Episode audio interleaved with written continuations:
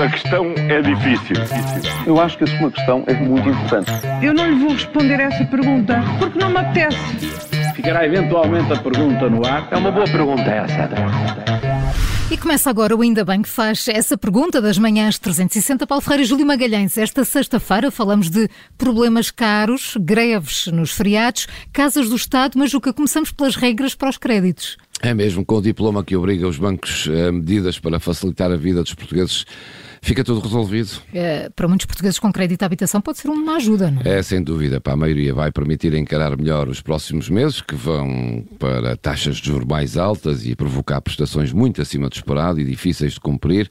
Ou seja, vai dar para respirar um pouco mais, embora todos saibamos que não há almoços de borda. E neste caso, o, o que não doer agora, eh, ou aliviar, vai ser duro mais à frente. Único se não. Medidas só possíveis para um teto máximo de 300 mil euros de empréstimo ou de crédito à habitação. Bem sei que esta é uma média em Portugal, acima disso parte-se do princípio que todos têm condições de enfrentar, enfrentar os tempos difíceis que já estamos a viver e que prometem agravar. Será assim?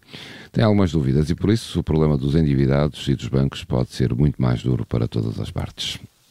Olhem, e por falar ainda em casas, será que é desta que os imóveis que o Estado tem vazios vão ser colocados ao serviço da habitação? Hum, pelo menos há essa garantia. Foi dada ontem pelo Governo. Pois vamos ver então se é desta, não é? Sou muito cético porque o Estado ainda nem fez o inventário do seu património imobiliário eh, para saber exatamente o que tem, onde é que tem, em que condições e com que possibilidades de utilização.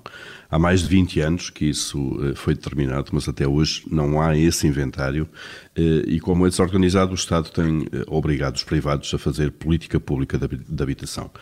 Agora, a propósito do Plano Nacional de Habitação que foi ontem anunciado, mais um plano, é verdade, vamos ver se funciona, não é? Promete-se que os edifícios públicos devolutos vão ser aproveitados para isso. Ver para crer, porque o cemitério das boas intenções está cheio de anúncios destes. E sou eu.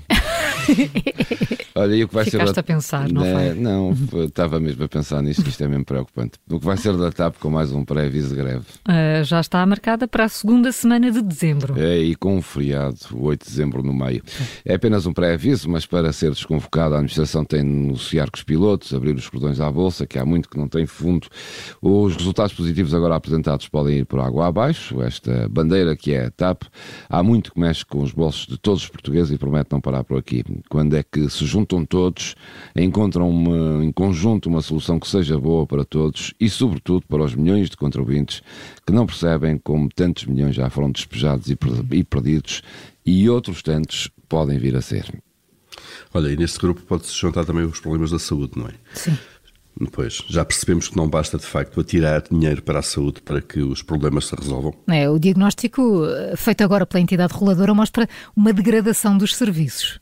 Há quatro anos que não havia tantos portugueses sem médico de família, as reclamações eh, aumentaram 120% eh, e os recém-nascidos eh, têm agora menos vigilância médica. São apenas algumas das conclusões do retrato do, do, do acesso aos cuidados de saúde aos, aos, cuidados de saúde primários feito agora pela entidade reguladora da saúde. Eh, este relatório e estes dados referem-se a 2021, eh, são publicados hoje e eh, com a generalidade dos indicadores a cair, este é também um período em que o Governo diz que reforçou fortemente o orçamento do setor com verbas, uh, uh, ora bem, não contando aqui com, com as verbas gastas no combate à pandemia.